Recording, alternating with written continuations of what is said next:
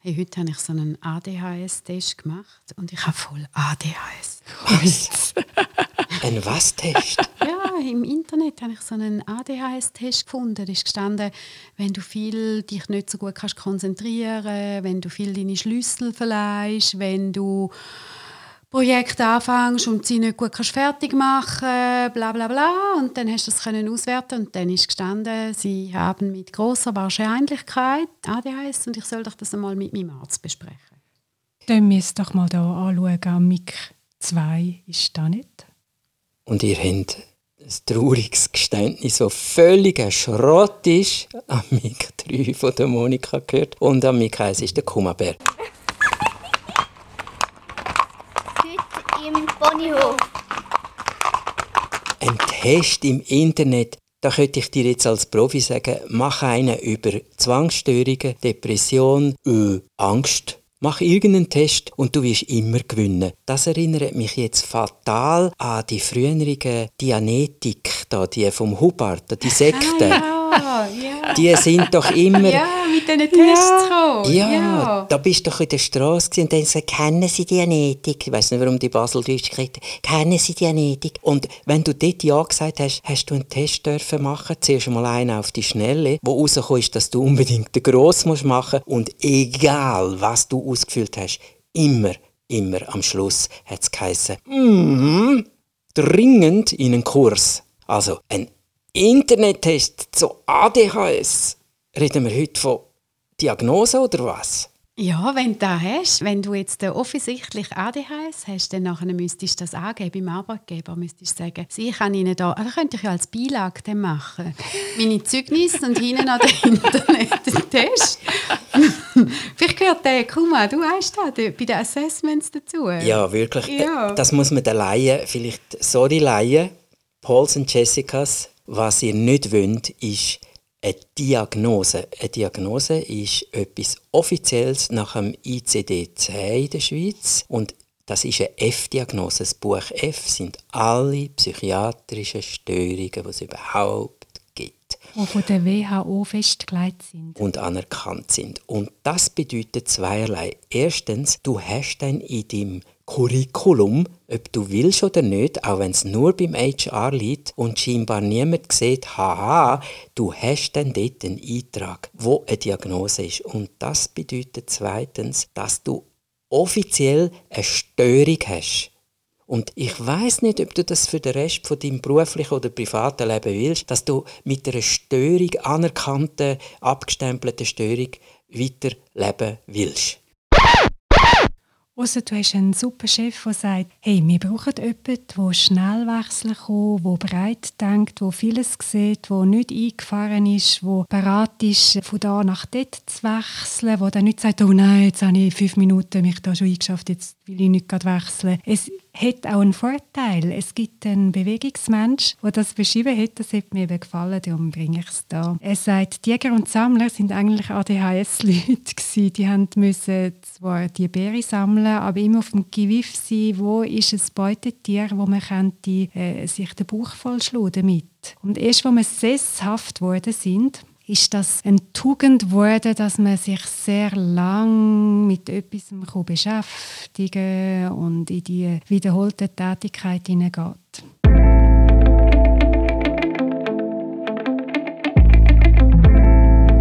Und darum auch an die Adresse von Pony M gesagt, du kannst ohne weiteres die Symptome haben. Symptom ist noch nichts. Du kannst auch das Phänomen haben, das ist auch noch cool. Du kannst ihm sagen, wie du willst, aber gang nicht in die Nähe von einer offiziell anerkannten Diagnose. Ausser du hast etwas wirklich medizinisch ganz Klares, wo du Hilfe brauchst, von einem Arzt, von einer Ärztin. Und dann ist es eben auch so, dass du eine Diagnose brauchst, weil sonst die Kasse nicht zahlt. Und bei ADHS finde ich halt nicht schön, dass es eine Störung ist. Vielleicht passest du einfach nicht in dein Umfeld. Vielleicht bist du gestört von dieser Umwelt, die einen Takt und etwas vorgibt, das nicht zu dir passt. Ich bin natürlich darauf gekommen, ich habe eine Kollegin, die mir gesagt hat, sie hat jetzt ADHS und sie hat das selber herausgefunden. Und jetzt, ja wirklich, also selber sie hat gesagt, hey, seit ich das weiss, es geht mir so viel besser, ich verstehe mich jetzt endlich. Und ich bin jemand, der sehr schnell immer wieder Neues macht. Ich checke es auch schnell, ich komme in einen Raum, ich nehme alles auf. Und irgendwie hat mich das so fertig gemacht und ich habe total einen anderen Pace als andere, aber ich bin auch chaotischer als andere. Und es wird mir immer gesagt, ich bin chaotisch, quack, quack, quack. und alles Kreative geht, aber wenn ich muss eine Steuererklärung machen oder wenn ich muss Buchhaltung machen, drehe ich durch. Und jetzt äh, habe ich das mit meinem Arzt besprochen und jetzt habe ich Ritalin bekommen und jetzt schmeiße ich einfach ein Ritalin und dann geht es mir im Fall super dann nehme ich das einfach. Es tut mich zwar einschränken, weil meine Filter sind dann alle nicht offen. Ich bin schon total anders. Ich kann dann nicht in einen kreativen Prozess. Aber das muss ich ja auch nicht. Ich weiß, ich muss jetzt Steuererklärung machen und dann hilft mir das total, um mich zu konzentrieren. Und seit ich das mache, habe ich voll und ganz meinen Frieden. Also so gehört mir eigentlich gut der Unterschied zwischen Diagnose und Phänomen. Und wenn du keine Diagnose willst, um das nochmal sehr deutlich zu sagen, nimm etwas, wo ganz unverfänglich ist, sag, du bist ein Indigo-Child oder so etwas, wo auch darf unglaubliche Fähigkeiten haben, wo halt von der Umwelt vielleicht noch nicht ganz erkannt sind als solche, aber mach etwas Positives daraus. Und eben, es ist ja so klar, es ist, weil sie alleine ist mit dem. Wenn sie in einer Gruppe wäre, voll von kreativen Leuten, würde man sagen, hey, wir sind so. Und bei uns läuft das so und das sieht für andere vielleicht gleich chaotisch aus und wir holen jemanden für die Steuererklärung. Weil sie aber alleine ist, bekommt sie das Gefühl, dass sie als Person stört, dass sie eine Störung hat. Und das ja. ist das mhm. Unschöne daran. Dass etwas, was vielleicht völlig normal ist, einfach in dem Umfeld nicht normal ist.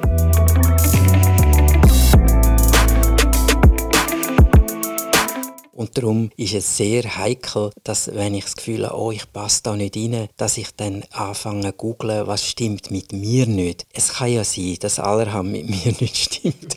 Aber hallo, könnte man vielleicht auch noch schauen, in welchem Umfeld mit mir sagt, ja, du bist ja so ein, ein Berner, findet ein Schneck mitten auf dem Waldweg, ein Häuslischneck und will ihn retten und tut den Schneck auflupfen und will dann ins nähe Gebüsch wieder absetzen und sagt, du bist aber auch noch ein Zabli. Mhm. Yeah.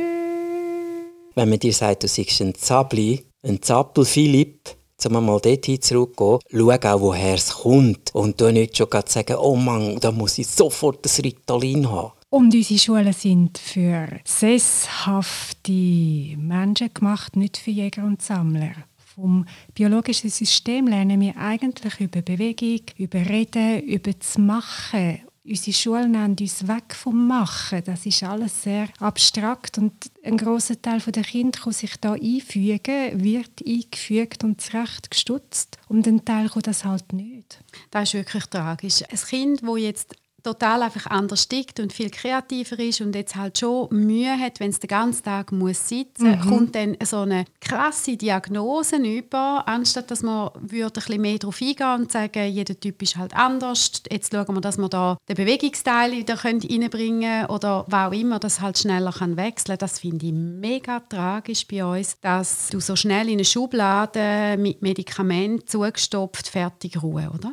Und man macht es nicht über Bewegung, man macht dann einfach mehr vom Gleichen. Sie kommen dann in eine Sonderklasse, in eine Sonderschule, anstatt dass man sagt, okay, die brauchen einen anderen Zugang. Sie trainieren sie zum Lernen ruhig hocken. Das ist ja genau das Falsche. Sie ja. müssen doch spüren, so lange kann ich, jetzt wäre es für mich gut, wenn wieder ein bisschen Bewegung reinkommt und dass es Wohlfühlen gibt. Aber so viel Zeit haben wir offenbar gar nicht mehr. Und wenn Bewegung, dann nimmt man auch die, die man von der Schule kennt, was gut wäre zum Beispiel ist Boxtraining. Man wechselt sehr schnell im Boxtraining. Mhm. Man macht zwei Minuten das, zwei Minuten das, zwei Minuten das. Das ist ideal für Kinder, die sich nicht lange konzentrieren können. Und man weiß, wenn man das macht, dann wird die Aufmerksamkeitsspanne größer.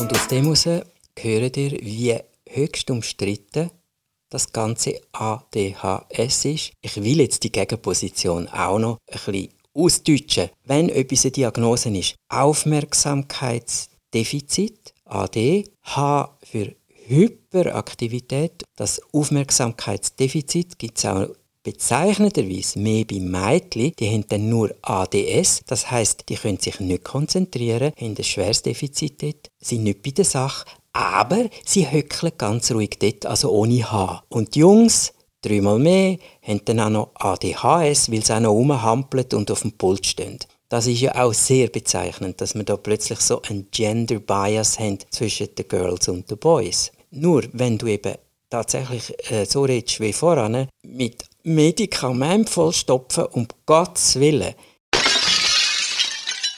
Wenn ein Kind die Diagnose hat und nach ärztlichem bestem Wissen Ritalin oder ein ähnliches Medikament verschrieben bekommt, dann kann man auf gar keinen Fall anfangen gegen das loszuzetern, weil es gibt halt einfach die Erfolgsberichte, wo dann Kind tatsächlich wieder lernen und ruhiger werden und das ganze System wieder funktioniert. Also wenn ein Kind ja so eine Diagnose hat und wenn das Zusammenleben trotz allen Anpassungen mega, mega schwierig ist, dann muss ja vielleicht gleich einmal etwas ausprobieren und wenn dann alle zufrieden sind und das Gefühl haben, es hilft und es gibt Ruhe oder auch das Kind fühlt sich wohl, dann kann ja das vielleicht schon eine gute Therapie sein. Und wir reden nicht nur von diesen super kreativen, ein umgumpigen Kindern, die von einem Genieblitz zum nächsten schwirren, sondern wir reden von total unausstehlichen, an sich selber verzweifelnden kleinen Wesen, die nichts lernen und nichts machen können und für alle einfach eine wahre Plage sind und die werden dann im besten Sinn wieder zum Funktionieren gebracht dank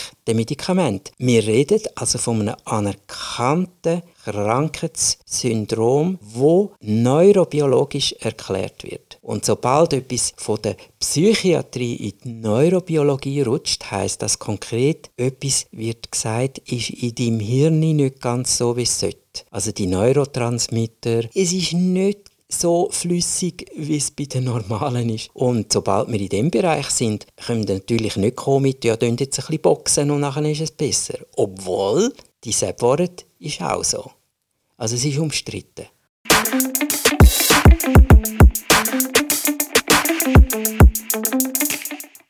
Defizit heißt ja, von was geht man aus? Was ist die Norm? Damit etwas weniger ist, heißt ich gehe von etwas aus, wo gesetzt ist, wo gut wäre. Und dort gibt es halt Diskussionen. Kind denken anders als Erwachsene, haben noch weniger Muster und Kategorien und darum ist alles interessant und darum ist die Aufmerksamkeit viel schweifender. Defizit meint, sie können sich nicht so gut konzentrieren. Das brauchen wir als Erwachsene, damit wir in unserem Umfeld können überleben können. Wenn jetzt Kinder der Erwachsenen gemessen werden, können sie nur verlieren. Und in dem erwähnten ICD, International Classification of Diseases von der WHO, wie gesagt, dort ist F90 für die Fachleute unter uns. Dort ist es einmal etwas, das im Kindesalter auftritt und in der Version 10 und 11, wo jetzt dann kommt, heißt es kann sich ins Erwachsenenalter fortsetzen. Und ich weiß noch aus der eigenen Praxis so, in den 90er Jahren hat man gesagt, ja, ADHS, äh,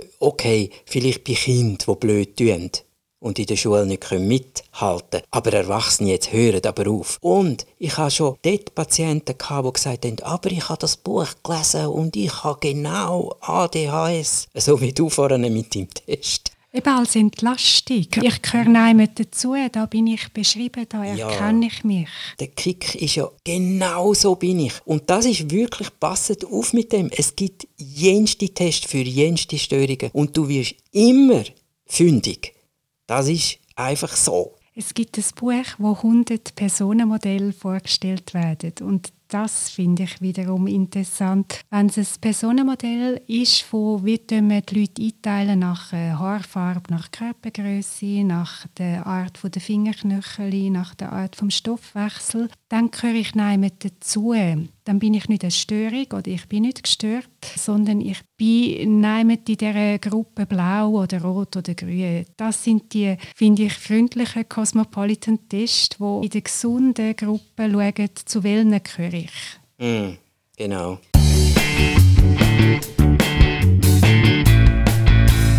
Es hat mit einem Unwohlsein zu tun. Du fühlst dich nicht wohl und du kannst wie selber nicht mehr damit umgehen. Oder du kannst dich selber nicht mehr managen. Du fühlst dich überfordert mit dem vielen und kannst dich auch nicht mehr konzentrieren, jetzt zum Beispiel. Mhm. Wenn du dann nachher so schnell, schnell hörst, ah, das könnte eine Form von ADHS sein, dann gibt er da wahrscheinlich eine Ruhe. Du hast das Gefühl, darum ist es so. Dann musst du nicht noch an dem auch noch umstudieren, mhm. sondern du kannst sagen, Jack, ich habe da etwas, jetzt können wir weitergehen. Und es gibt etwas, was hilft. Das ist ja die gute Nachricht. Es gibt ein Angebot, das man ausprobieren kann über den Körper, über Medikamente, über die Organisation des Umfelds. Und ich finde gleich bemerkenswert, dass die Störung eben erst eine Störung wird, weil man nicht reinpasst.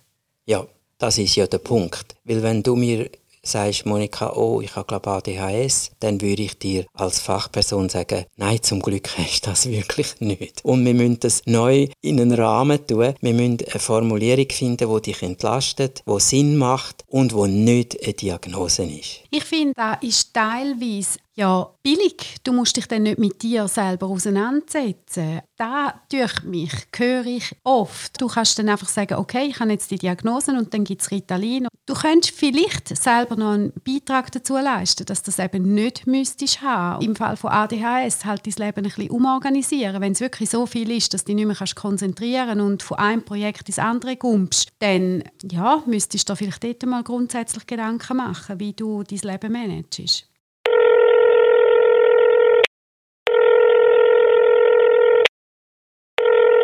Ja, oder wenn ich in einem Gesprächsfeedback bekomme, hey, du hüpfst im Zeug umeinander, finde ich schon, es ist an mir zu überlegen, ist das verträglich für die Gruppe oder nicht. Wenn ich eine Gruppe leite, dann sage ich zum Vornherein, Leute, ich bin nicht sehr strukturiert wirkend, innerlich sehr strukturiert, aber es kommt eher so hüpfend und jetzt kommt er von einem zum anderen über. Und es gibt Leute, sage ich dann, wo das total auf den Keks geht, wo das stört und die bitte ich zum Vornherein um Nachsicht. Und andere finden das höchst kreativ, die freuen sich daran. Umgekehrt, wenn ich würde Stier, wenn ich jetzt mal das würde nennen, eins nach dem anderen abspulen, super strukturiert, wäre es wieder so, dass die einen sich halt dann langweilen und die anderen finden, das ist gut. Du redest ja von Selbstwirksamkeit, wenn du das so formulierst. Und dort hätte ich auch nichts dagegen, dass man etwas einrührt. Also die Jessica, die ihre Buchhaltung dann nur mit Ritalin machen kann, ja meine Güte, dann äh, muss sie für das keine Diagnose fischen. Sie kann sagen, ich bin jetzt der Typ, der nur mit dem und dem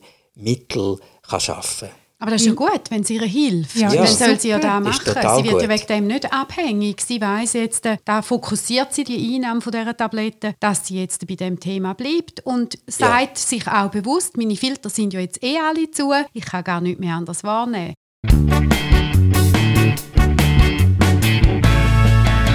Umgekehrt kenne ich Leute, die sagen, ich brauche die Zeit in der Bar mit dem Bier, dass ich philosophieren und Ideen habe. Es geht ja darum, dass ich bei mir weiß. Ich würde einzig das Einrühren diskutieren. Dort hat so einen negativen Beigeschmack, auch mit dem Abhängig. Es ist doch völlig egal, wenn sie zeitlebens für die Steuererklärung ein Ritalin nimmt. Ist super, gibt es das? Einrühren tönt eben nach überdosieren, genauso wie vollstopfen. Ein Wort würde ich nicht mehr brauchen, außer man will schimpfen. Es geht um die angemessene Dosis, in jedem Fall. Nicht von vollstopfen und nicht von einrühren. Und das gilt sowohl, wenn ein Arzt dir etwas verschreibt, schreibt, stopft er dich nicht voll. Und es gilt, wenn du selber etwas einrührst, du nicht einfach einrühren, nimm es gezielt und bewusst. Mhm.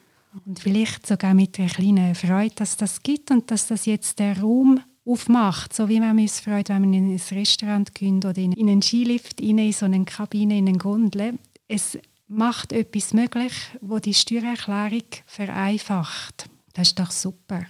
Dann machen es also lieber wie die Esoteriker. Ich kenne Jessica, wenn die die Steuererklärung macht, tut sie eine schwarze Kerze, eine Madonnenkerze aus Einsillen, geweiht, von einem Priester gesegnet, zündet sie die an und sie behauptet, und es stimmt für sie einfach, auch im Output von der Steuererklärung, sie behauptet, die schwarze Madonnenkerze in der Zeit, wo sie brennt, deckt den Zeitraum dehnen. Also für etwas, wo sie vielleicht drei Stunden braucht, hat sie dann nur noch eine Stunde. Und da brauchen wir doch gar keine Diagnose dazu. Das ist doch einfach hübsch. Ja, wenn sie dann auch weniger steuern muss, zu Kerze, ist es super Dann funktioniert es. solange du selber am Drücker bist und weißt, was du machen und welchen Knopf das du musst betätigen musst, solange ist gut. Und das Pendeln zwischen Innen und Aussen, jetzt auch bei den Kindern. Was muss es erfüllen, damit sie in der Schule kommen, durchkommen? Wie kann ich ihm helfen, dass es das erfüllen kann? Und als Erwachsene hat man ein bisschen mehr Möglichkeit in der Auswahl der Umgebung. Und es hat eine lange Vorgeschichte, lang, lang, lang vor ADHS, Aufmerksamkeit Defizit-Hyperaktivität. Der Strubelpeter 1844 zum ersten Mal rausgekommen und schon, glaube 30 Jahre später, schon in der 100. Auflage. Der Strubelpeter ist vom Heinrich Hoffmann zeichnet geschrieben worden und das war ein Psychiater. Und der Zappel Philipp, der oft genannt wird im Zusammenhang mit ADHS, ich habe das nochmal angeschaut. Mein das ist echt krass. Es sind nur drei Bilder mit drei Reimen dran und du siehst eine Familie bestehend aus einer matronenhaften Mutter, wo so wie sie dargestellt wird, seit der Geburt vom Zappel Philipp kein Sex mehr mit dem Mann. Und dann siehst du den Mann. Oh Mann. Und dann siehst du den das Mann daneben. Leben der Matronen. Und am Tisch sitzt sie also so und schaut rund um den Tisch, wie es heisst, hat sie im Auge. Und daneben sitzt der Mann, wo ich sage nicht gerne so äh, fremdschämende Sachen, aber es ist schon ein bisschen müde, happy, äh, wie der Finn würde sagen. Der Mann taugt auch für nichts. Und der Philipp an einem dickten Tisch, wo wirklich bürgerlich, dass es kracht. Es ist so nicht kindgerecht, aber absolut nichts an dem Mittagstisch ist kindgerecht. Das ist einfach völlig ein verwahrlostes Kind. Ich meine, die haben dem nicht einmal die Nägel geschnitten, oder? Keine das Nägel ist nicht der Zappel Philipp, das ist der andere. Ah, das ist der Strubel. Ja, es werden alle Kinder in die Pfanne gehauen. Ja. Der Zappel Philipp ah. ist der, der mit dem Stuhl gagelt und ah, dann ja. immer mehr, immer mehr und am Schluss kippt er nach hinten, reißt das ganze Tisch durch. Natürlich haben sie das Tisch durch. Aha, mit der Suppe. Mit der Suppe und allem. Und es begrabt ihn unter sich. Vermutlich Knickbruch. Das ist so ein sadistisches Buch.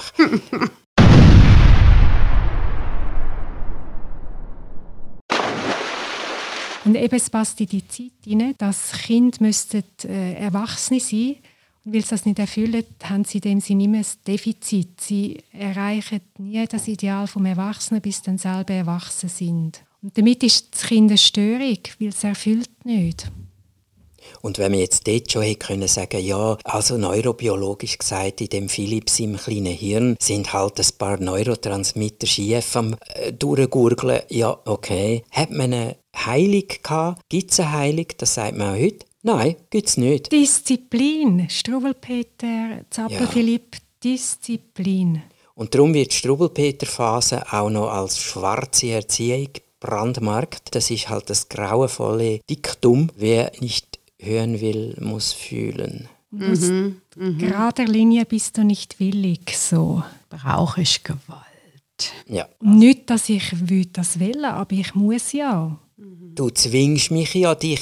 Mm All das hat mit dem wunderbaren Thema zu tun. Flüchtet euch nicht zu schnell in eine Diagnose. Ich sage es zum x-ten Mal. Und versucht nicht immer in ein Schema hineinzupassen. Es gibt kein Schema für jeden halt. Und, und auch als Gruppe hebt doch ein Spatzig für ein Hoch anders.